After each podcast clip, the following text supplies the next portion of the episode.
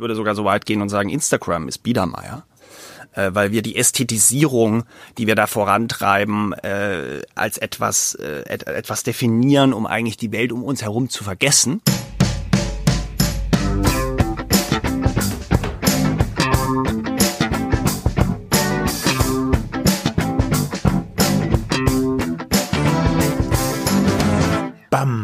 Hi, hallo, hier ist die Medienwoche, der wöchentliche Medienpodcast mit mir, Stefan Winterbauer von Media. Und am anderen Ende der Leitung, überraschenderweise, Christian Mayer von der Welt, hallo und schönen guten Tag. Wir waren gerade in einer zweiten kleinen Sommerpause, Ja. aber jetzt kommen wir zurück. wir kommen zurück with vengeance. Und wir sind sogar ein bisschen früher zurück als eigentlich geplant. Wir hatten es ja schon so ein bisschen angedeutet, dass wir vielleicht noch eine Spezialfolge machen. Das ist hier und heute. Äh, keine reguläre Folge der Medienwoche, äh, ähm, Corona, äh, Demos und äh, Gabor Steingarts Bücher, die legen wir nochmal äh, zur Seite. Vielleicht ist es nächste Woche auch noch alles Thema. Sondern wir haben eine Interviewfolge. Christian, du hast dich getroffen mit Andreas Battelmess und hast mit ihm gesprochen. Ganz kurz, Genau. ich meine, wir hören es ja eh gleich, ja. Ja, nee, Andreas äh, kenne ich schon ein bisschen länger, der ist Unternehmer äh, und Gründer, war mal bei Gruner und Ja, hat einen ziemlich vielfältigen Lebenslauf. Und äh, der hat jetzt ein Buch geschrieben, das heißt Die große Zerstörung, was der digitale Bruch mit unserem Leben macht. Und ähm, das, äh, das geht also um Disruption, aber nicht aus so einer Nerd-Tech-Perspektive, das schon auch, weil er da viel von versteht, aber er bettet dieses ganze Thema in so einen historischen, aber auch so einen gesellschaftlichen, sozialen Kontext ein. Und das ist äh, ein sehr spannendes Buch im, im Duden Verlag erschienen. Und da habe ich mir gedacht, ich treffe ihn mal und, und äh, spreche mit ihm über diese ganzen Themen. Genau. Und das Gespräch hören wir jetzt. Bitteschön. Ja, ich begrüße jetzt bei mir im Studio Andreas Bartelmess. Ähm, herzlich willkommen, Andreas. Grüß dich, Christian. Freue Ja. mich hier zu sein. Wir haben uns vor längerer Zeit mal getroffen, wir duzen uns ähm, und ähm, ja, du bist Jahrgang 1979, 71 bin ich, in Bayern aufgewachsen, ähm, Station bei Roland Berger, äh, den Vereinten Nationen, später auch Gruner und Ja, das Verlagshaus. Gründer eines Thinktanks, Start-up-Gründer, Berater, äh, das liest sich schon mal sehr eindrucksvoll, die Bio. Jetzt hast du ein Buch geschrieben, äh, das heißt Die große Zerstörung, was der digitale Bruch mit unserem Leben macht, ist im Duden Verlag erschienen, ähm, voll von Wissen und klugen Gedanken, sag ich mal. Wir verlinken das auch in den Show Notes, äh, wer sich das nochmal anschauen möchte. Mich würde zum Start aber interessieren, vor allem, was, wie bist du eigentlich zu dem geworden, der du heute bist? Was sind so markante Stationen, Wendepunkte gewesen in diesem, ja, an, an Stationen recht reichen Leben für dein Alter? Was, was ist da für dich eigentlich das Wichtigste gewesen, wenn man über deine, deinen Werdegang spricht? Also erstmal vielen Dank für die Einladung und äh, für die lobenden Worte am Anfang. Ich glaube, mein Lebenslauf oder mein Werdegang zeichnet sich bisher dadurch aus, dass ich relativ viele unterschiedliche Dinge gemacht habe. Ich habe eine zeitgenössische Kunstmesse für Grun ein Jahr gemacht. Ich war bei den Vereinten Nationen, ich war Berater, ich habe Startups gegründet und mitgeholfen, groß zu machen. Ich glaube, zwei Dinge haben mich angetrieben. Das eine war diese politische Dimension, die hat mich immer interessiert. Und auf der anderen Seite die unternehmerische wirtschaftliche Dynamik. Und das war auch ursprünglich der Grund, warum mich in den Einserjahren Medien interessiert haben. Weil ich gesagt habe, okay, da passieren Dinge, da werden Dinge reflektiert, ähm, die mich interessieren. Da kann ich äh, möglicherweise gestalten, vielleicht sogar auch Einfluss nehmen im Kleinen auf den Weltlauf. Und ich war sicherlich auch inspiriert äh, von großen Verlegerpersönlichkeiten wie Augstein oder ähnlichen. Gleichzeitig habe ich festgestellt, ich komme mit dieser Idee äh, 20 oder 30 Jahre zu spät. Und eigentlich bin ich ein Kind der analogen Welt. Du hast gesagt, 79 äh, geboren.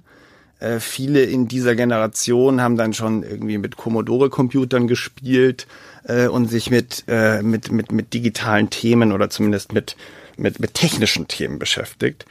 das kann ich für mich nicht behaupten. Ich bin wirklich ein, ein, Kind der analogen Welt. Das beschreibe ich auch in diesem in diesem Buch. Ja, sag mal ein Beispiel. Das heißt, du hast nicht mit Computern gespielt, sondern Ne, ich habe mich, äh, also ich habe, äh, ich habe im, im, im Garten Beete angelegt. Ich habe äh, Fantasiemaschinen gebaut.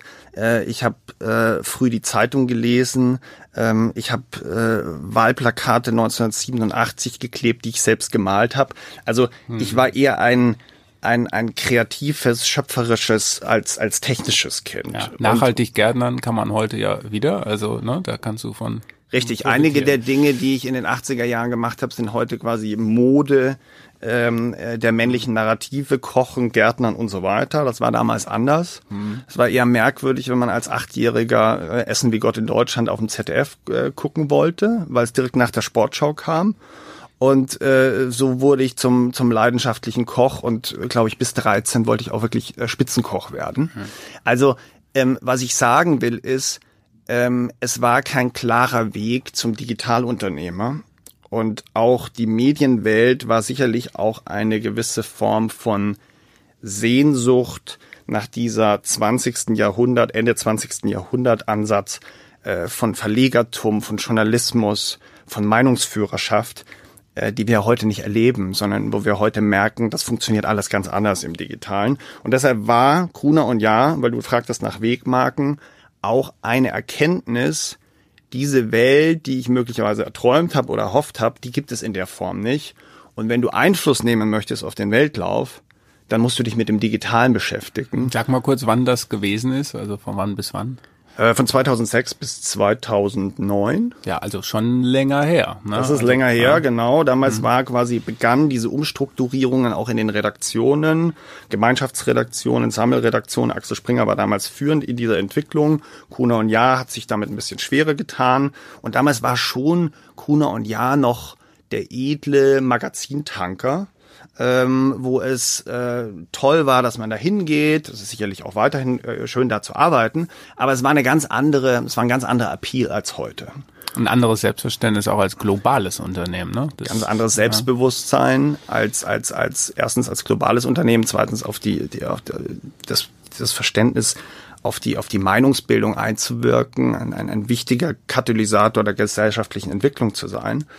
Ähm, und ich glaube, da habe ich erlebt, dass da etwas passiert, äh, was mir deutlich gemacht wird, dass ich kein guter Verwalter bin, sondern ich bin jemand, der gut Dinge aufbaut, der gut Dinge anschiebt, der auch ähm, diese Energie hat und spüren will, dass etwas Neues geschieht. Und deshalb habe ich festgestellt, dass ein Jahr für mich äh, der falsche Platz war zum damaligen Zeitpunkt und habe mein erstes Startup gegründet und bin eigentlich ähm, wie die Jungfrau zum Kind zum Digitalen gekommen, weil ich ja gerade beschrieben habe, dass ich eigentlich gar keine so starke Verbindung dazu hatte, mhm. sondern es war eigentlich eher die Idee, dort zu sein, wo Veränderung passiert. Mhm. Was war das für ein Startup? Mein erstes Startup hieß Tomfy und die Idee war, eine äh, Tombola-Software für Charities zu bauen. Und ähm, es war eine mühsame Zeit. Es war auch mitten in der Wirtschaftskrise 2009. Äh, wir haben kein Funding bekommen. Ähm, aus heutiger Sicht waren wir ein richtig schlechtes Team. Ich würde auch sagen, äh, ich war ein richtig schlechter Gründer. Äh, habe unglaublich viel falsch gemacht. Und nach zwei Jahren oder zweieinhalb Jahren hatten wir das Glück, diese Software verkaufen zu können. Und dann begann eigentlich nochmal eine Reflexionsphase von mir, was will ich eigentlich machen? Und da habe ich für mich herausgefunden, dass ich in ein europäisches Technologieunternehmen gehen möchte, wo ich mit den Gründern gemeinsam äh, eine große Company bauen kann. Aber äh, sozusagen diese zweieinhalb Jahre trotz der schlecht, des schlechten Outcomes, also am Ende habt ihr verkauft, aber äh, sozusagen, du hast selbstkritisch gesagt, ne, ihr war ein schlechter Gründer und so, war dir klar, das ist die Richtung, in die ich will. Nichts anderes als Digitalisierung zählt eigentlich und die mitzugestalten, wenn ich es richtig verstehe. Das war mir nach, nach Tompi erstmal noch nicht so klar, weil es auch schwierige Jahre waren. Also ich äh, habe dann nebenher noch als Berater gearbeitet, weil ich mir schlichtweg kein Gehalt zahlen konnte. Es waren auch wirklich mühsame, es war wirklich Bootstrapping, wie man das heute im Startup-Bereich nennt. Und ähm, erst eigentlich bei iSettle Und das war meine nächste Station. Was, war- was war das? Äh, schwedisches Mobile Payment Unternehmen, ähm, was als erstes in Europa eine ähnliche Idee umgesetzt hat wie Jack Dorsey in den USA mit Square. Äh, Der große Unterschied war, in Amerika gab es den Magnet Stripe Reader, also weil die Kreditkarte mit dem Magnetstreifen ge gelesen wird, während in Europa hat man den Chip, also viel, viel komplizierter. Und Isettle war in Europa die technologische Speerspitze dieser Technologie und dieser Idee. Und da habe ich das Deutschlandgeschäft aufgebaut, äh, den ersten Markt außerhalb Skandinavien. Das war spannend, weil natürlich auch die DNA dieses Unternehmens sehr, sehr skandinavisch war. Und gleichzeitig mich um die großen Partnerschaften gekümmert, also Banco Santander, äh, Deutsche Telekom und so weiter. Und das war eine unheimlich spannende und prägende Zeit. Und da würde ich sagen, ist das passiert, was du gerade beschrieben hast, nämlich dass ich gesagt habe, okay, das, was wir gemeinhin als Digitalisierung bezeichnen, wir sp sprechen sicher später auch noch über diesen Begriff oder digitale Disruption, das findet hier gerade statt. Ich bin Teil davon. Das macht mir Spaß und hier will ich sein. Ja, sprechen wir direkt mal über Disruption. Also du hast ja jetzt äh, dieses Buch geschrieben, in dem du deine Erfahrungen, glaube ich, äh, geballt eingebracht hast. Was ich sehr interessant finde, ist, dass du es einfach auch mit einem historisch, mit einer historischen Einordnung äh, verbunden hast. Äh, viele Gründergeschichten oder äh, die Narrative der der der großen digitalen Vordenker und Manager sind oft sehr ahistorisch. Ja, da gibt es eine Zeit vor der Digitalisierung und eine Zeit, die jetzt ist, und das ist es dann auch. Ähm, deine Kernthese ist mal ganz vereinfacht gesagt, die die Disruption ist ist überall.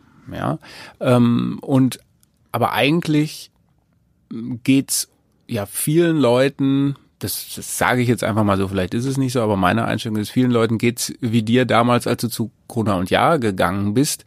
Ja, man hat schon mal natürlich über das Wort Disruption gehört, das ist ein Modewort. Man weiß, es verändert sich viel, ähm, aber das bewegt sich so inkrementell eigentlich. Wir fahren ja in der Regel über Corona sprechen wir vielleicht später noch, aber wir fahren noch Autos, öffentlichen Nahverkehr. Wir fahren in Urlaub, wir wohnen in Häusern und Wohnungen, wir, unsere Kinder gehen in die Schule. Es ist alles eigentlich so wie vor 50, 60 Jahren oder in den 80er Jahren. Äh, ähm, als als wir aufgewachsen äh, sind, groß geworden sind. Ähm, äh, also, wo ist denn da die Disruption? Du sagst aber, die ist überall. Äh, kannst du das mal beschreiben? Mhm. Vielleicht mache ich noch eine kurze Verbindung zur, zur Biografie. Ähm, du sagtest gerade 2009, oder wir haben festgestellt, 2009 habe ich Kuhn ein Jahr verlassen, habe mich quasi der Disruption gewidmet. Und 2016, ähm, als ich bei iSettle war und dann auch bei Aux Money war, darüber haben wir noch nicht gesprochen, ähm, war dieses Jahr 2016 Brexit, äh, Trump kann an die Macht. Und dann habe ich festgestellt, okay, diese Disruptionsthese, die wir hier im, Di im Digitalen vertreten und die wir auch postulieren auf irgendwelchen Konferenzen und als Startupper ja immer vor uns hertragen, wie so ein Modebegriff, du hast es angesprochen, die findet eigentlich jetzt auch im politischen statt, die findet jetzt auch im gesellschaftlichen statt. Auf einmal gibt es Situationen, die wir nicht mehr erklären können, die ganz anders sind als die letzten 10, 20, 30, 40, 50 Jahre. Und da habe ich angefangen, über Disruption als gesellschaftliches Phänomen nachzudenken, erst durch Artikel und Meinungsbeiträge und dann durch dieses Buch. Jetzt vielleicht nochmal zu deinem, zu deiner Frage zur historischen Einordnung von Disruption und warum die Disruption ein besonderes Phänomen unserer Zeit ist. Und ich würde behaupten, sie ist das Phänomen unserer Zeit. Ja, natürlich wohnen wir in Häusern. Natürlich äh, haben wir noch Kinder und Familien. Aber trotzdem stellen wir fest, dass sich in den letzten 10, 15 Jahren so dramatisch viel durch das Digitale verändert hat. Und ich würde schon behaupten, dass die, und das ist, das ist mein Punkt bei dieser These, Disruption ist eben nicht nur ein technologischer Trend, sondern Techno, äh, Te Disruption erreicht alle unsere Lebensbereiche. Die Wirtschaft, darüber haben wir gesprochen, was mit äh, Verlagsgesellschaften, mit Verlagshäusern passiert, was mit klassischen Industrien passiert. Wir erleben, um nur ein Beispiel zu geben, dass Delivery Hero, ein Unternehmen, was in Berlin gegründet wurde, äh, wo ich die Leute kenne, die es mit aufgebaut haben, vor zehn Jahren, äh, in diesen Tagen im DAX aufgenommen wird. Das ist eine unvorstellbare Vorstellung, wenn wir zurück an unsere Kindheit denken, dass wir glaubten, dass wir jemals Leute kennenlernen würden, die möglicherweise innerhalb von zehn Jahren ein DAX-Unternehmen aufbauen. Also in der Welt, wo wir groß geworden sind zwischen AEG-Kühlschränken äh, und, und, und Herrhausens Deutscher Bank, war das keine Kategorie. Hm. Und das würde ich sagen, ist die wirtschaftliche Dimension. Wir sehen aber auch in der sozialen Dimension, dass wir auf einmal feststellen, Partnersuche findet digital statt. Ähm, Tinder ist kein Tabuthema mehr, sondern für Singles ganz normal. Wir stellen fest, dass wir nicht zuletzt durch Corona auf einmal Homeoffice als neue Realität feststellen und man sich so ein bisschen die Frage stellt, brauchen wir überhaupt noch Büros in dem Umfang, wie wir das früher gedacht haben? Aber wäre das gekommen, wenn es Corona nicht gegeben hätte? Ja, es wäre gekommen, aber es wäre verzögert gekommen. Mhm. Äh, Corona ist ein Beschleuniger ähm, dieser Disruption und auch dieser These, ähm, dass die Disruption jetzt überall stattfindet. Und natürlich hat die Disruption uns auch Medien an die Hand gegeben, Stichwort soziale Medien, Stichwort aber auch Apps wie Partnerschafts-Apps oder Dating-Apps, die unser sozialkulturelles Verhalten komplett verändert haben. Also die Polarisierung, die wir besprechen oder die wir feststellen in dieser Gesellschaft, ist ja zwei Seiten einer Medaille mit Digitalisierung. Ohne Digitalisierung gäbe es keine Polarisierung. Hm. Und ich glaube, das machen wir uns nicht so richtig bewusst, dass der technologische Fortschritt der Antrieb von allem ist. Ja, ich wollte, äh, wenn ich mal dazwischen fragen darf, also die Disruption passiert, ja, ja, der, der technologische Fortschritt, schreibst du auch, ist, ist der Treiber äh, des Ganzen und treibt uns vor uns her. Aber gleichzeitig gibt es ja äh, viele Leute, und das meinte ich eben so mit dieser kleinen Beschreibung, wie wir leben. Ähm, gleichzeitig steht man ja nicht jeden Morgen auf und sagt, hey, wieder ein äh, super Tag in der Disruption. Eigentlich möchte man auch an alten Strukturen festhalten, vielleicht auch das, was man möchte einerseits anders sein als das eigene Elternhaus, aber dann doch wieder entdeckt, wenn man äh, dann Familie hat, auch viele äh, Dinge, wo man sagt, war vielleicht doch gar nicht alles so schlecht. Ordnung, äh, Gewissheiten, alte Gewissheiten.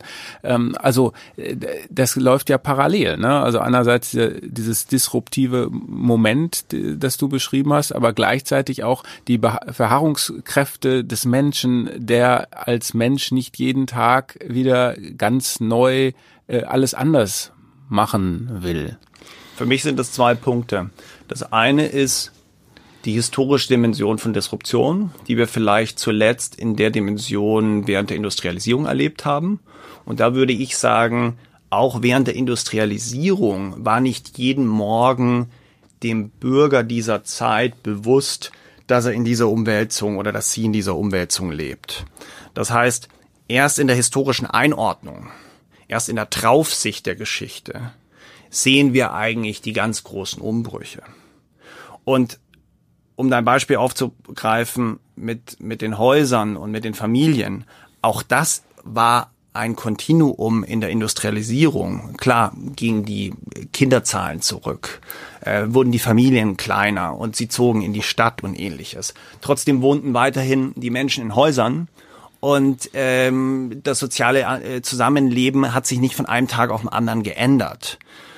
Und gleichzeitig war der Bruch in dieser letzten großen Verwerfung dramatisch. Und ich glaube, was du zum Zweiten ansprichst, ist die Sehnsucht nach dem Alten. Und diese Sehnsucht nach dem Alten, die gibt es immer, wenn sich etwas dramatisch verändert. Äh, ganz besonders natürlich, wenn das Alte relativ gut war. Und ähm, für die westliche Welt und die westlichen Gesellschaften waren natürlich die 70er, 80er und 90er Jahre Traumzeiten. Und wir haben eben die Nachkriegszeit zu einem Art Idealzustand erhoben und verstehen eigentlich historisch nicht, dass es ein Ausnahmezustand war, nämlich eine mehr oder weniger, zumindest in der westlichen Welt, konfliktfreie, kriegfreie Wohlstandszeit. Und das macht natürlich diese Sehnsucht auch aus, warum wir, und du hast den Widerspruch auch äh, benannt, einerseits wollen wir das Neue, wollen wir progressiv sein, wollen wir uns auch abgrenzen. Und auf der anderen Seite gibt es natürlich diese Sehnsucht nach den 80er und 90er Jahren, wo alles so klar geordnet war, so binär, die Kategorien waren klar, das Berufsfeld war klar. Äh, die familiären Strukturen waren klar. Es war auch ein bisschen spießig. Es war auch ein bisschen unaufgeklärt. Ja, vieles, was jetzt passiert, auch durch die Digitalisierung, ist Fortschritt. Wir müssen das anerkennen. Ja, äh, die Black Lives Matters, äh, Me Too. Ja, aber das sind natürlich alles auch Disruptionen für das, was wir bisher als den Status angenommen haben. Mhm. Das heißt, ähm, Fortschritt ist eben auch unbequem und dieser Geschwindigkeit ist er so unbequem, dass er uns überfordert oder viele von uns überfordert. Mhm. Und äh, wenn ich jetzt ein Buch lese, ja, äh, hoffe, es erreicht viele Leute. Wie, wie soll man da, soll man dann da als ähm, Freund der Disruption daraus hervorgehen? Also beziehungsweise anders gefragt, was mache ich denn jetzt damit, wenn ich sehe, das verändert vieles, die Nachkriegs, die Welt, in der ich aufgewachsen ist, es wird niemals so sein. Das ist ja erstmal die erste Erkenntnis, das muss man akzeptieren. Aber was tue ich denn dann damit als Einzelperson? Ich weiß nicht, wie es dir geht, aber ich stelle in meinem Freundeskreis, in meinem Umfeld fest, dass es eigentlich zwei Typen gibt. Ähm, die einen, die sich der, dem Digitalen kritiklos um den Hals werfen und nichts hinterfragen äh, und jede App installieren und immer dabei sein wollen und das auch nicht hinterfragen. Und die anderen, die es eigentlich ablehnen und in so einer Ablehnung und, und Nostalgie äh, verfallen und, und, und sich eigentlich abgrenzen. Sich ein Haus hier in Berlin, in Brandenburg äh, kaufen und äh, Das sind sicherlich Gärtnern. Reaktionen. Das ist ja auch das, was ich beschreibe als das digitale Biedermeier, ja, dass wir äh, aus dieser Unruhe heraus äh, in eine Achtsamkeit, in eine Spiritualität, in eine Biedermeierkultur kommen. Ich würde sogar so weit gehen und sagen, Instagram ist Biedermeier äh, weil wir die Ästhetisierung, die wir da vorantreiben, äh, als etwas, äh, et etwas definieren, um eigentlich die Welt um uns herum zu vergessen. Hm. Wussten das die Gründer von Instagram? Nein, ich glaube, die wussten das nicht. Und ich glaube auch nicht, dass man äh, diejenigen, die gründen äh, und das Silicon Valley als allgemein dämonisieren sollte. Also ich glaube daran nicht, äh, dass Mark Zuckerberg ein böser Mensch ist. Ähm, ich glaube, äh, dass der eine unheimlich äh, machtvolle Applikation geschaffen hat. Und ich weiß aus eigener Erfahrung in viel, viel kleinere Dimensionen, äh, wie das Spaß machen kann, wenn man merkt, dass man Produkte zur Verfügung stellt, äh, die Wirkung haben. Mhm. Und trotzdem müssen wir uns dem auch kritisch entgegenstellen. Und um zurückzukommen auf deine Frage, mir reichen die beiden Pole nicht, um den Hals werfen und ablehnen. Und mhm. ich bin für eine kritische Umarmung. Und kritische Umarmung heißt, das Digitale ist da, die Disruption ist da und jetzt müssen wir sie gestalten. Und die Historie zeigt eben auch, wir können Technologie nicht verhindern, aber wir können Technologie steuern und gestalten. Und das ist meines Erachtens auch die Aussage in dieser Zeit. Hm. Äh, und das beinhaltet natürlich, was du sagst, dass wir es im Augenblick nicht tun oder nicht ausreichend überhaupt tun. nicht tun. Ja. Ähm, ich würde sagen, die Politik hat diesen Nutella-Blick, wie ich das nenne. Also das, was du als als die Sehnsucht der 80er, 90er Jahre beschreibst, beschreibe ich im Buch mit Nutella Deutschland. Du schreibst äh, Nutella und Wetten, das kommt sehr häufig vor. Ja, das sind für mich die, das sind für mich diese Insignien dieser Zeit. Ne? Also ähm, diese Reihenhausgemütlichkeit, wo der Postbeamte neben dem Manager wohnt, ähm, äh, wo es Nutella zum Frühstück gibt, wo jeder am Samstagabend dasselbe im Fernsehen mhm. guckt. Das, was äh, Florian Illis damals in diesem berühmten Generation Golf auch beschrieben hat, das war ja auch eine sehr frühe, schon aus heutiger Sicht Zustandsbeschreibung dieser damals schon Vergangenheit. Absolut und trotzdem war es 2000, ich glaube er hat es 2000 mhm. geschrieben oder 99. Mhm natürlich noch nicht so aufgelöst, wie es heute ist. Mhm. Also 99 oder 2000 gab es meines Wissens sogar noch Wetten das. Und es gab eben nicht in dem Umfang YouTube, Netflix, soziale Medien gab es noch überhaupt nicht. Mhm. Das heißt, klar war es eine Persiflage auf Wetten das, aber eigentlich gab es noch keine Alternative dazu. Und heute gibt es nur eine Alternative. Heute guckt jeder seine eigene Sendung. Hm. Oder jeder produziert seine eigene Sendung. Hm. und was wir bei den sozialen Medien erleben, ist ja, jeder ist theoretisch sein eigener Propagandasender. Das heißt, wir werden alle zu Produzenten und zu Konsumenten. Und ähm, die alte Tradition von Medien äh, verwischt oder verschwimmt vollkommen. Und das ist zum einen äh, belebend und im Endpunkt sicherlich auch ein Beitrag zur Aufklärung und zur Demokratisierung. Aber kurzfristig ist es eine Überforderung, eine Polarisierung, eine Gefahr für Fake News und ähm, führt uns möglicherweise zu dem Punkt, dass wir Sehnsucht haben nach der alten Ordnung hm. und nach Nutella Deutschland, was eigentlich vorbei ist.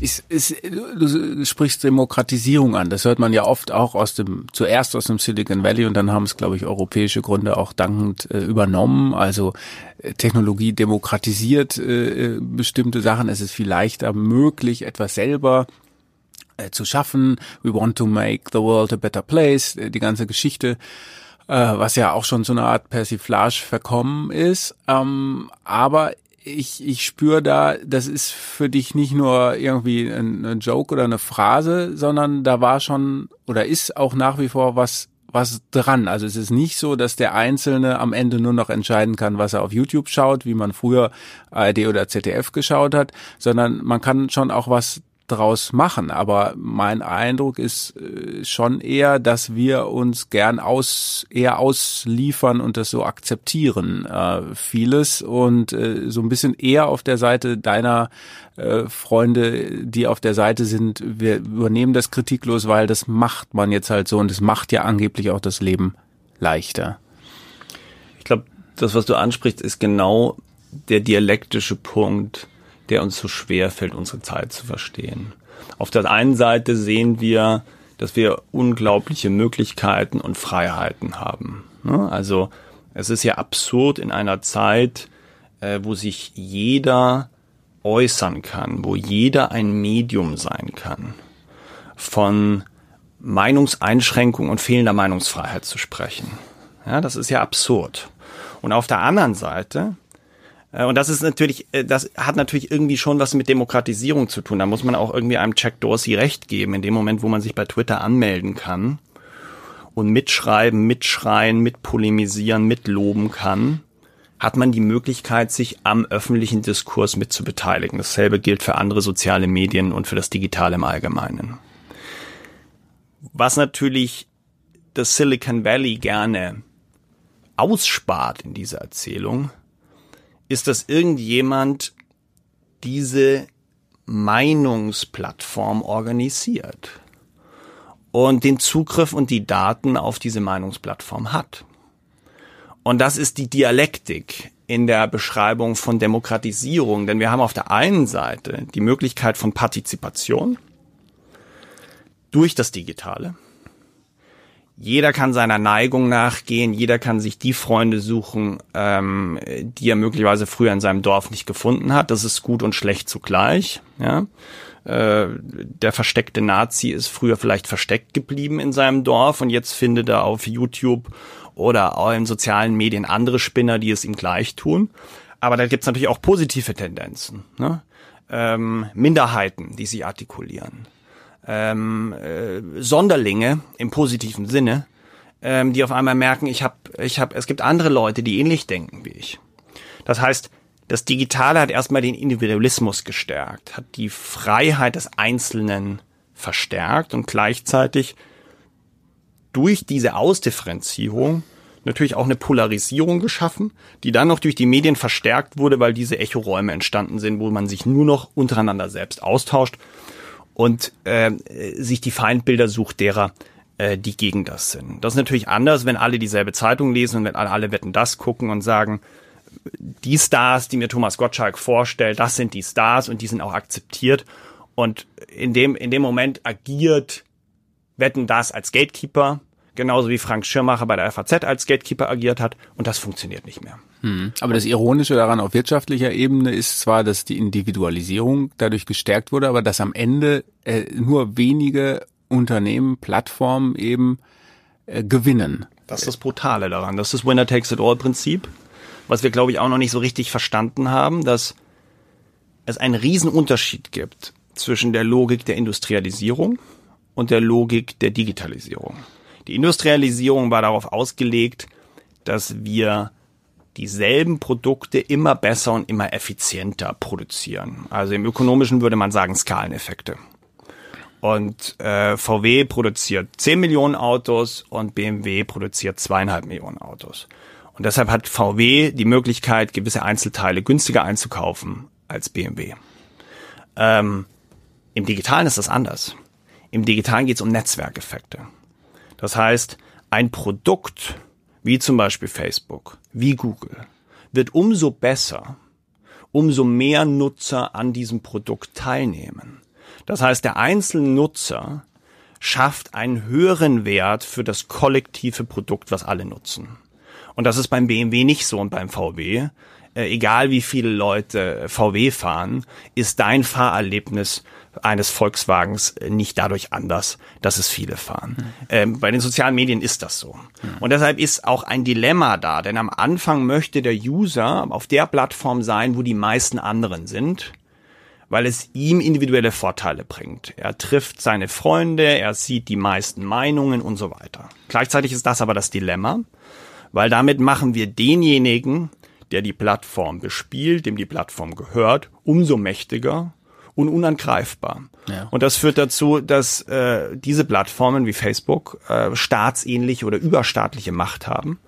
Und das ist ein Bruch äh, mit unserer alten Tradition und dessen sind wir uns, glaube ich, noch gar nicht so richtig mhm. bewusst. Und wenn du sagst, kritische Umarmung der Disruption im, im Einzelnen, aber dann eben auch auf wirtschaftspolitischer Ebene äh, gebrochen, was heißt denn das? Also äh, es ist ja interessant, dass jetzt Marktwirtschaftler, äh, die sagen, sie sind sozusagen damit groß geworden, sie verfechten die Prinzipien der Marktwirtschaft, jetzt plötzlich über die äh, natürlich Regulierung erstmal sowieso, aber auch bis hin zur Zerschlagung von den großen Unternehmen. Also wir sprechen klar natürlich über Amazon, äh, Facebook, Google, äh, Apple, ähm, Microsoft. Ähm, wie, wie ist das äh, zu verstehen? Ist das sozusagen die Einsicht, dass wir die Digitalisierung zwar nicht aufhalten können, aber sie in irgendeiner Weise wieder in den Griff bekommen müssen, weil wir sie eben gerade nicht in den Griff bekommen? Absolut.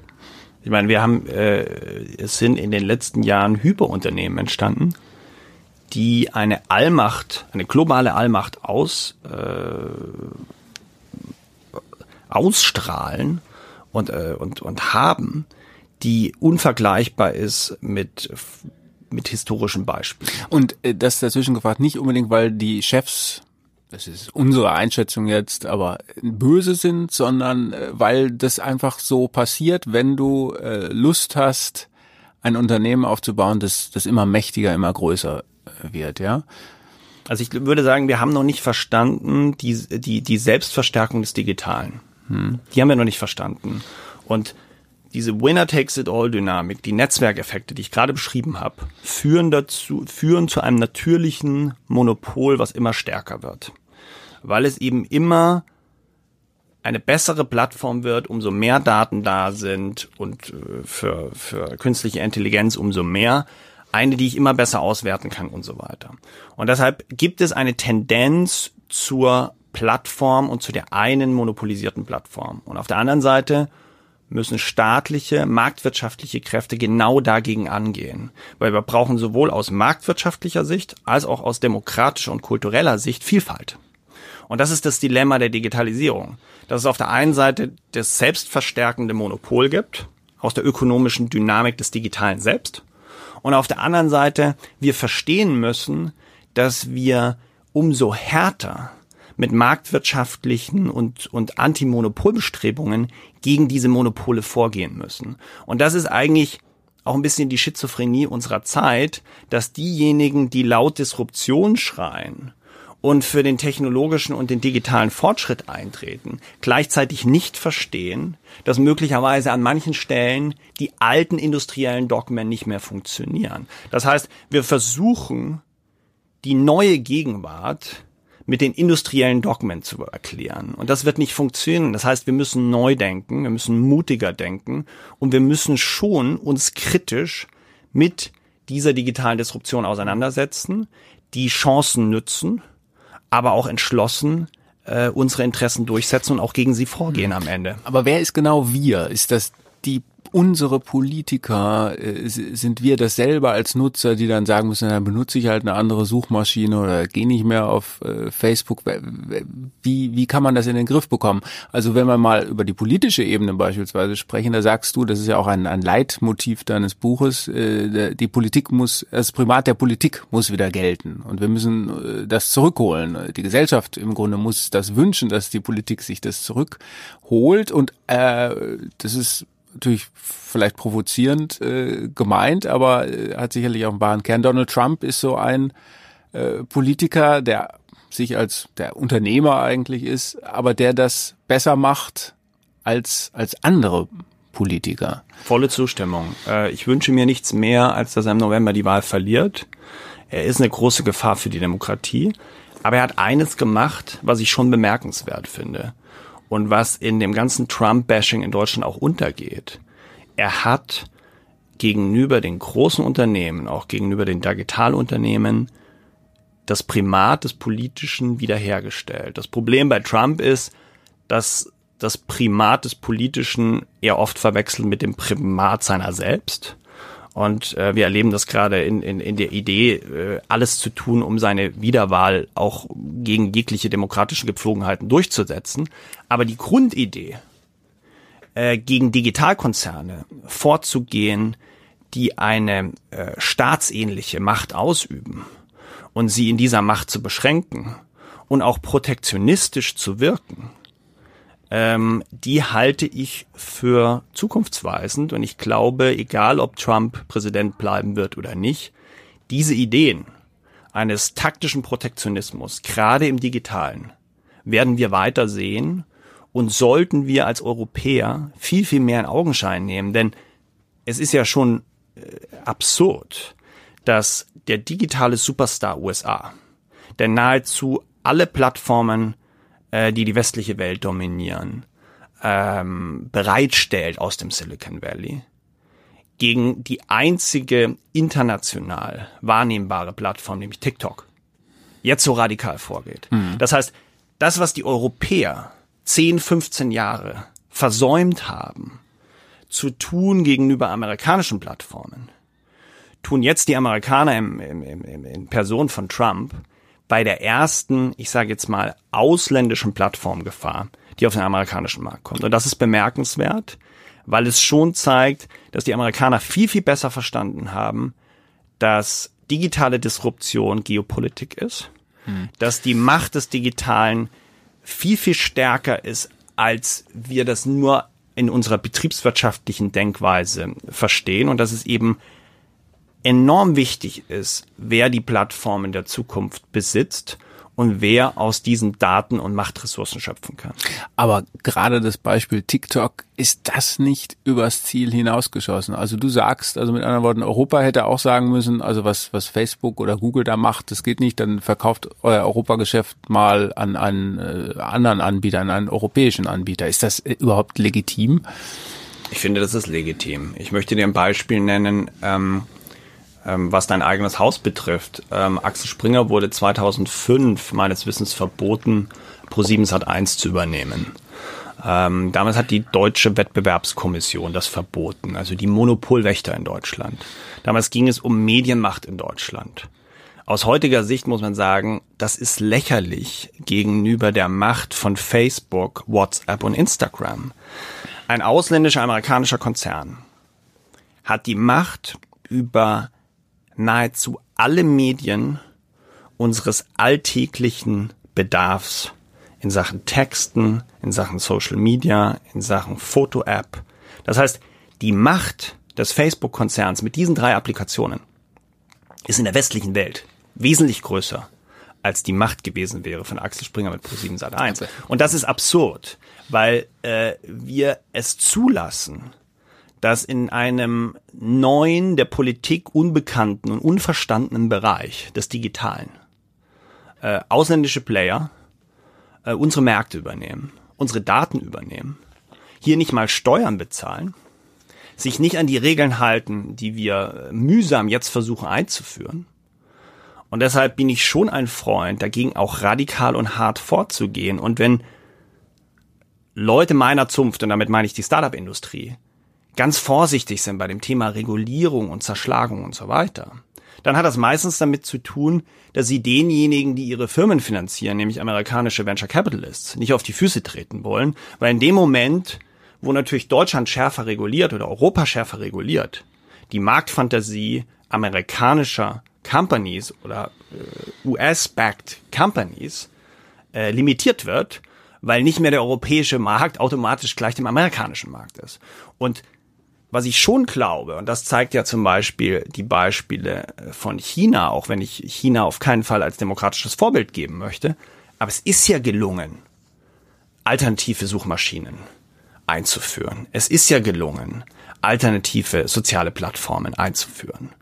Und was das chinesische Problem ist, ist, dass der Staat diese Plattformen nutzt, um seine Bürger zu regulieren, mhm. seine Bürger zu kontrollieren und zu überwachen. Was aber interessant daran ist, ist, dass er die globalen Monopole, die die westlichen Welt aus dem Silicon Valley erlebt, gebrochen hat und Alternativen aufgebaut hat, die aus diesen Heimatländern kommen. Und, und du sagst jetzt, das kann man auch mit demokratischen Mitteln hinkriegen, was China in, für China geschaffen hat. Und Europa muss sich da wieder muss wieder eine Stimme werden, muss sich gegenüber USA und China äh, durchsetzen, notfalls auch mit Protektionismus. Und ähm, es ist möglich, quasi Europa da auf Augenhöhe irgendwie zu bringen. Aber eben also nicht mit Mitteln der Diktatur, sondern mit unseren. Also ich finde es wirklich absurd, dass wir glauben, dass das Zerschlagung von Monopolen etwas Ungerechtes oder Undemokratisches ist. Im Gegenteil. Wir stellen damit wieder Gleichheit her auf dem Markt und die Idee, und das ist ein urmarktwirtschaftliches Prinzip ist, dass wir für Wettbewerb und Ausgleich sorgen müssen und dass wir die Marktkräfte wieder wirken lassen. Und im Übrigen haben die Amerikaner, die ja wirklich aus ihrer Historie urdemokratisch denken, das früh erkannt. Die haben verstanden, wir wollen keinen autoritären Herrscher für die politische Macht. Und genauso wollen wir auch nicht Monopole, die uns, äh, die uns äh, vorschreiben, äh, wie wir handeln, wie wir Wirtschaft betreiben und so weiter. Und deshalb hat der Antitrust Act in Amerika eine große Tradition. Ja, hm. Und der Antitrust Act ist ein eine demokratische Antwort auf die Akkumulation von Macht in der Marktwirtschaft.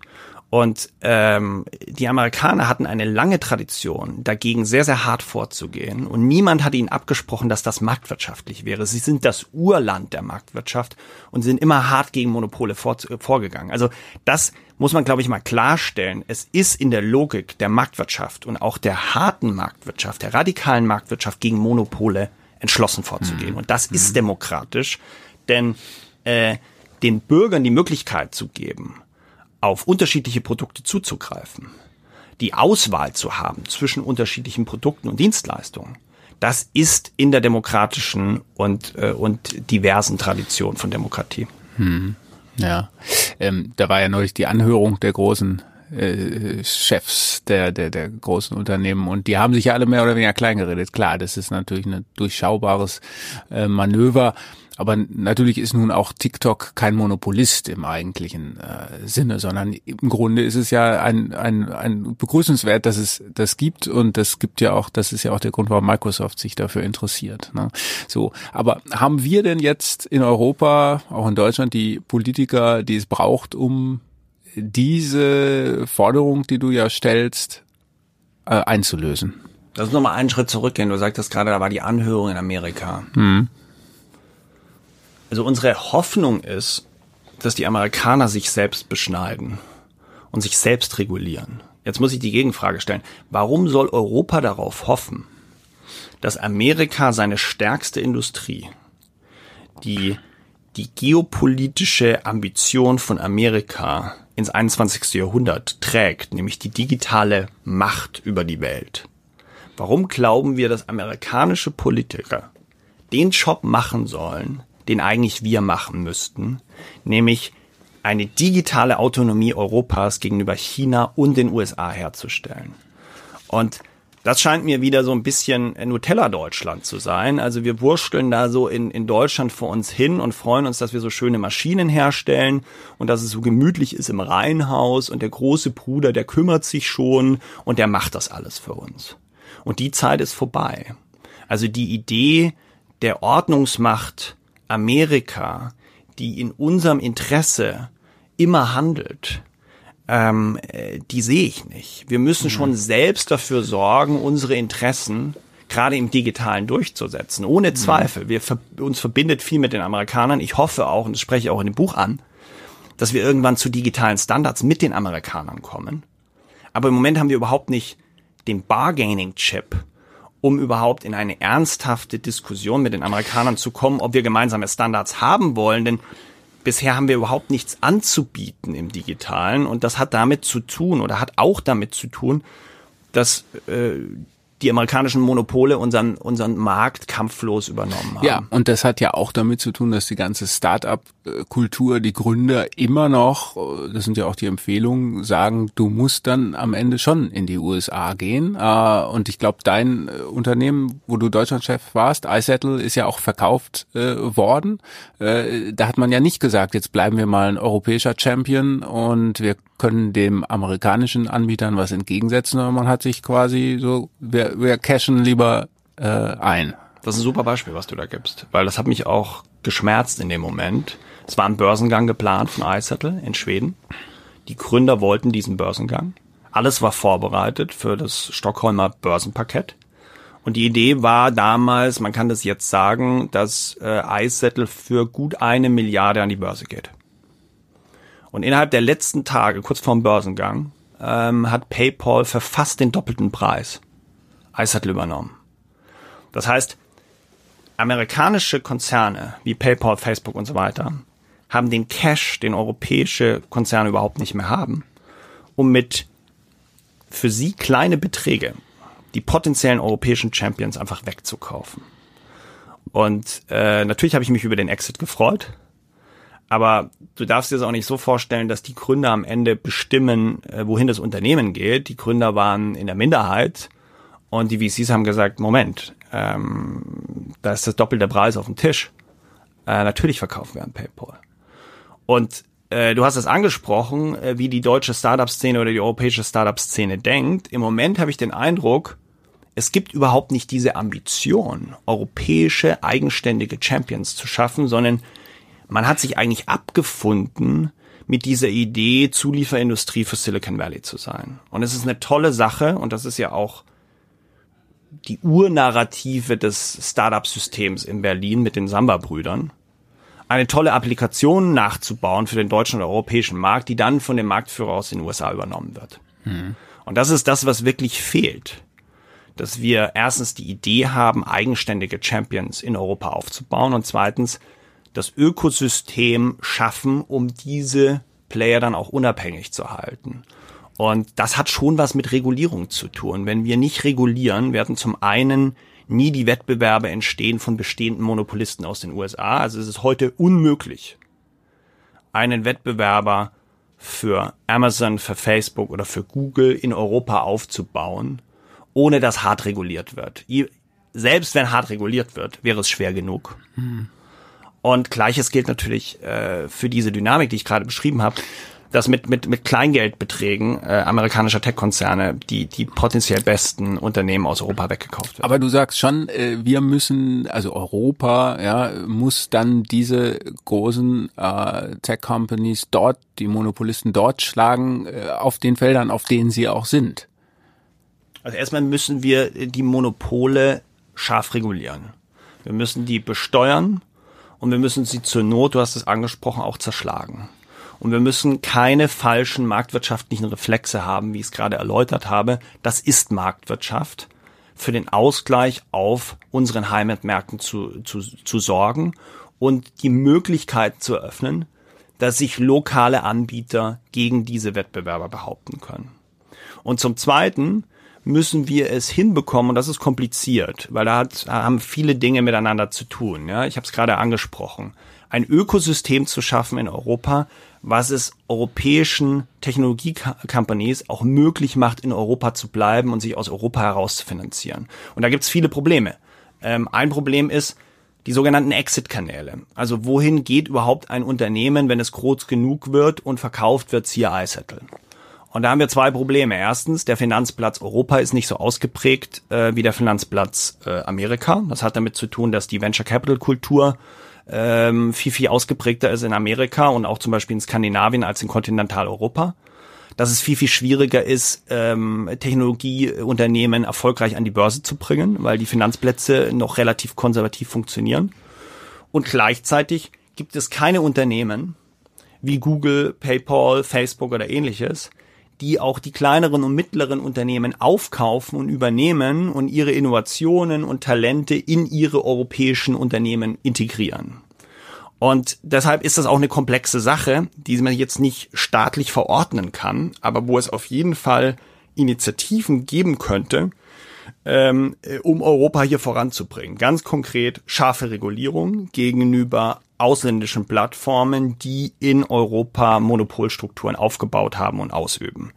Zweitens, ähm, möglicherweise gerade in dieser Krise, sogar mit Steuergeld, und ich weiß, das ist umstritten, mit Steuergeld direkt äh, in Venture Capital zu investieren, um europäische Champions ähm, groß zu machen, die in Europa bleiben und mit amerikanischem Venture Kapital Schritt zu halten. Weil was wir jetzt in der Krise erleben, ist natürlich auch, dass sich die Wagniskapitalgeber aus Amerika hauptsächlich auf ihren Heimatmarkt mhm. konzentrieren, dass wir erleben, dass die Fonds auslaufen, äh, die in der in der in der in der in der in der Boomzeit noch gefüllt wurden oder geraced wurden und jetzt eigentlich eine gute Zeit ist, um antizyklisch ähm, mit staatlichem Geld in die besten Unternehmen zu investieren. Das Problem ist nur, das endet dann so in so einem Förderbankenmuff, mhm. ähm, der dann dazu führt, äh, dass der Staat in die schlechtesten Startups investiert oder sich zum, äh, zum Rucksack von mittelmäßigen Venture Capitalists macht.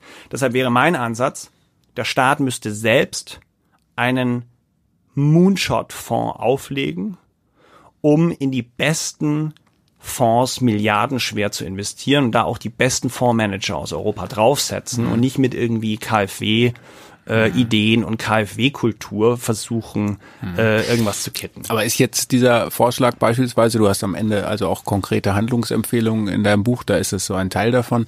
Ähm, ist das jetzt selber eine Moonshot-Idee von dir oder kann sowas tatsächlich in der Politik Gehör äh, finden mit äh, Wirtschaftsministern wie Olaf Scholz und anderen?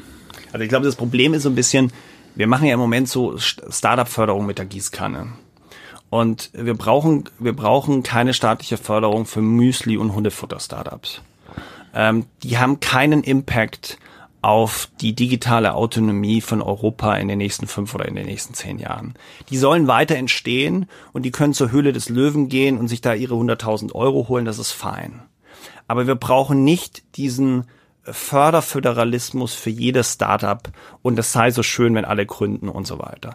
Der Staat muss sich auf die strategischen Moonshots kümmern, die wirklich den Unterschied machen im, im, im technologischen Wettrüsten der nächsten Jahre. Mhm. Und das sind zwei Sachen. Das eine ist, dass wir feststellen, dass es für die iSettles, für die Aux Moneys, also für die großen Startups, die weit sind, äh, Schwierigkeiten gibt, aus Europa große Wachstumsfinanzierungen äh, zu stemmen. Da sind die Amerikaner viel, viel weiter und ich kann das Beispiel nochmal mit Square und iSettle machen. Square hatte immer ungefähr eine zehnmal höhere Bewertung als iSettle. Schlichtweg einfach aus dem Grund, weil der amerikanische Heimatmarkt viel, viel größer, viel, viel stärker ist und man einem amerikanischen Unternehmen immer viel, viel stärker zutraut, aus diesem Heimatmarkt heraus die ganze Welt zu erobern. Äh, für ein schwedisches Unternehmen, für ein deutsches Unternehmen, für ein spanisches Unternehmen ist das viel, viel schwieriger. Und diesen strukturellen Nachteil, den könnte man durch staatliche Mittel überkompensieren, aber eben in einer professionellen Fondsstruktur und nicht im Fördermittelmuff, wie wir ihn seit den letzten zehn Jahren äh, produzieren. Mhm. Und begleitet von äh, harten wettbewerbspolitischen äh, Bandagen, gegenüber ausländischen Plattformbetreibern, die wirklich strategisch Platz bauen für europäische Anbieter. Mhm. Das wäre schon mein Vorschlag. Der ist aggressiv, der ist umstritten, der ist polarisierend, aber wir müssen darauf reagieren, sonst sind wir nur Zulieferindustrie von China und Amerika und geben eigentlich unseren eigenen Gestaltungsanspruch äh, für die nächsten Jahrzehnte auf. Und jetzt schlagen wir mal zum Schluss den Bogen zurück äh, nicht ins Private, aber in, zum, zu uns selbst, zum Individuum, zu, zu den kleinen persönlichen äh, Gruppen, die man so bildet, wenn das sozusagen deine äh, wirtschaftspolitische Empfehlung ist, was ist denn jetzt deine Empfehlung für, für uns als als Konsumenten, als Bürger, ähm, als Personen, die einfach irgendwie dastehen und denken, wir können nicht so weitermachen wie bisher. Das merken wir auch. Ähm, die kleinen Fluchten in die Vergangenheit sind nice, aber das bringt uns vielleicht nicht bis zur Rente und unsere Kinder erst recht nicht. Ähm, was was was wäre da denn eine sozusagen eine eine Lebensphilosophie, nach der man ähm, ja gut gut in die Zukunft gehen könnte? Ich meine, du hast ja vorhin angesprochen, an wen hast du die Erwartungen? Was heißt uns, wir? Ja. Ne? Genau. Das war so ein bisschen deine, deine Frage. Und ich, äh, ich gehöre zu denjenigen, und wir haben ja dieselbe Debatte beim Klimaschutz. Ne? Das ist ja auch so ein bisschen die Frage, äh, sollen wir jetzt selber verzichten auf Fliegen, auf Autofahren, auf Fleisch essen und so weiter. Und, und jeder reflektierte, jeder reflektierte Bürger, der irgendwie hat, hat diesen Konflikt in sich und spürt, ja, ich kann was dafür tun, aber auf der anderen Seite möchte ich auch nicht der Depp sein, der Einzige, der das so macht. Ja? Und dann ist die Verführung sehr, sehr stark, einfach dabei zu bleiben. Und ganz ähnlich geht es uns ja mit Instagram und Google auch. Ne? Also wir, wir sagen ja auch, es wäre jetzt vielleicht doch eine gute Sache, sich bei Facebook abzumelden. Und es wäre jetzt vielleicht doch eine gute Sache, irgendwie eine andere Suchmaschine zu benutzen. Und dann haben wir doch wieder diesen Bequemlichkeitsimpetus, der uns dazu führt, eben doch wieder das zu machen, was bequem ist und was alle machen und den wir dann auch irgendwie rechtfertigen können. Und da sage ich dir jetzt ganz, äh, ganz klar, ich verstehe das. Und mir geht's genauso. Und deshalb wäre schon mein Erwartung, dass wir artikulieren, wir wollen, dass das geregelt wird. Alleine kriegen wir es nicht hin. Und deshalb haben wir eine Forderung an unsere Gesellschaft, an unsere Politik, an diesen Staat, das jetzt in, den Hand, in die Hand zu nehmen. Deshalb würde ich sagen, ich gehöre nicht zu denen, ähm, äh, die irgendwie mit dem Finger auf Klimaschützer zeigen und sagen, Moment mal, du bist, du bist ins Flugzeug gestiegen, ja? Ähm, äh, sondern ich würde sagen, wir sind alle inkonsistent in unserem Verhalten. Ja? Und ich fordere die Zerschlagung von, äh, um es mal ganz klar zu machen, ich fordere die Zerschlagung von Facebook in Europa und nutze trotzdem Facebook. Und dieser Widerspruch ist mir klar. Und bei diesem Widerspruch möchte ich demokratische Hilfe haben. Und ich würde sagen, wir leben alle in diesem Widerspruch. Und wir müssen diesen Widerspruch annehmen. Und wir sollten uns durch diesen Widerspruch auch nicht weiter polarisieren, sondern wir sollten sagen, okay, äh, wir müssen Themen wie Klimaschutz, wie digitale Autonomie auf eine höhere Ebene delegieren und wir autorisieren durch unsere Wahl durch unsere öffentliche Diskussion, durch unsere Debatte, autorisieren wir, ähnlich wie es beim Klimaschutz auch teilweise schon gelungen ist, unsere Politiker härter durchzugreifen und möglicherweise auch unsere kurzfristige Komfortzone zu brechen. Aber Weil klar, darum geht's ja. ja wir genau. müssen ja, wir müssen ja unser kurzfristiges Komfortdenken überwinden, um zu sagen, ja, also Facebook nutze ich jetzt nicht mehr oder mir wird es vielleicht einfacher gemacht, etwas anderes zu nutzen als Facebook. Also ich glaube, die Verbotskultur, hm. die moralisierende Verbotskultur, die funktioniert bei ein paar, Stichwort Klimaschutz, und ich würde denen auch attestieren, dass ich das bewundere. Aber ich glaube, die funktioniert nicht kollektiv, sie funktioniert nicht bei mir. Ich bin nicht dieser Heilige, der in der Verlockung eines Griechenlandurlaubs sagt, nee, das mache ich nicht. Hm. Und deshalb fordere ich macht für den Klimaschutz die Flüge teurer und reguliert digital diesen Markt, damit es möglich ist, dass ich die Wahl habe, einen europäischen Anbieter zu wählen, dass ich die Möglichkeit habe, weiter auf meine Daten zuzugreifen, dass ich nicht enteignet werde digital und dazu fördere ich diesen Staat auf und dazu fordere ich die Gesellschaft auf, diese Debatte zu führen und das zu artikulieren. Hm. Und äh, an die Hörer gerichtet jetzt heißt das was? Äh, verlasst eure Komfortzone.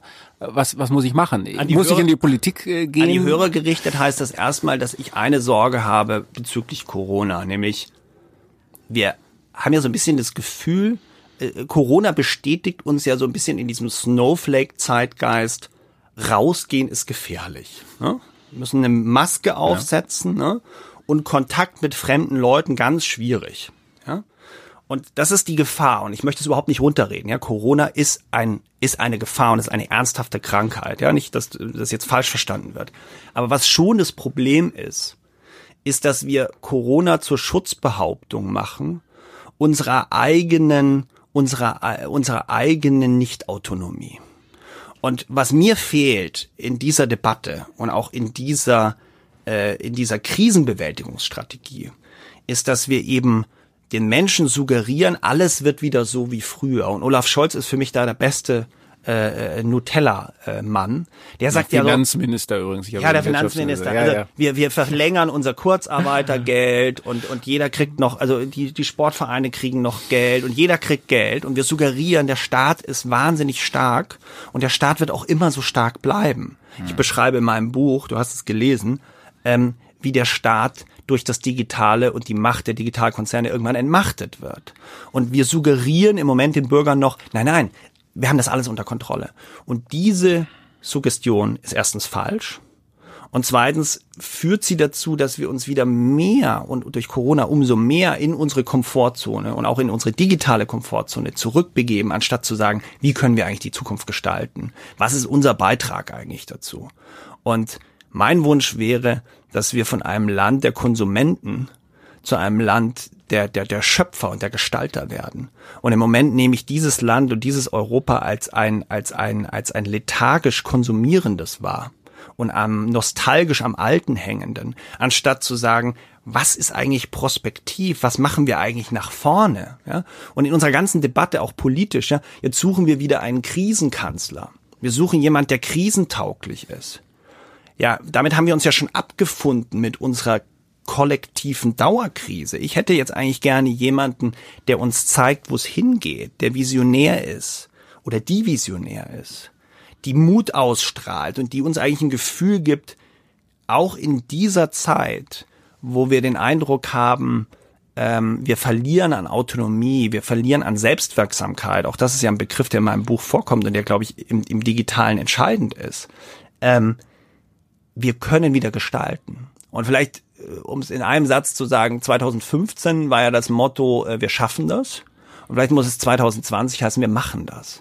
Also wir müssen jetzt einfach wieder was machen und nicht uns in, in diesen Krisenmodus einrichten, uns gemütlich machen und über Entschleunigung sinnieren, sondern rausgehen, die Maske aufsetzen, äh, aufeinander Acht geben ähm, und dann aber auch auch 2021 spätestens äh, rausstarten und und und das machen, was ich unter unter Bold Europe verstehe, nämlich sich wieder wieder schöpferisch einbringen. Ja, ich glaube, das war ein gutes Schlusswort, ein guter Appell. Also nochmal, das Buch heißt ähm, äh, dein Buch Die große Zerstörung, ja, was der digitale Bruch mit unserem Leben macht. Andreas Bartelmess, ganz herzlichen Dank für deine Zeit, äh, hab viel mitgenommen und äh, ja, bis demnächst mal. Ich danke dir, Christian. So, das war Christian im Gespräch mit Andreas Battelmäß. Die große Zerstörung, ganz so zerstörerisch wurde es ja zum Glück nicht, sondern auch, ja, interessant konstruktiv, ja. Ich fand's gut, ich fand's interessant.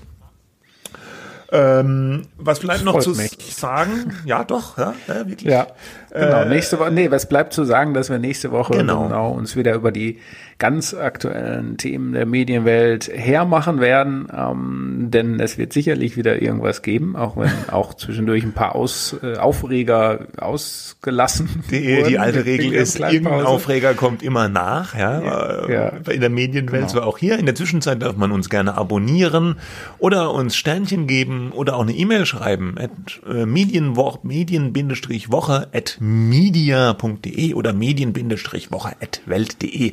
Wir freuen uns auch über liebe Kommentare. Soweit für diese Woche. Schönes Wochenende schon mal und bis nächste Woche. Tschüss. Ciao.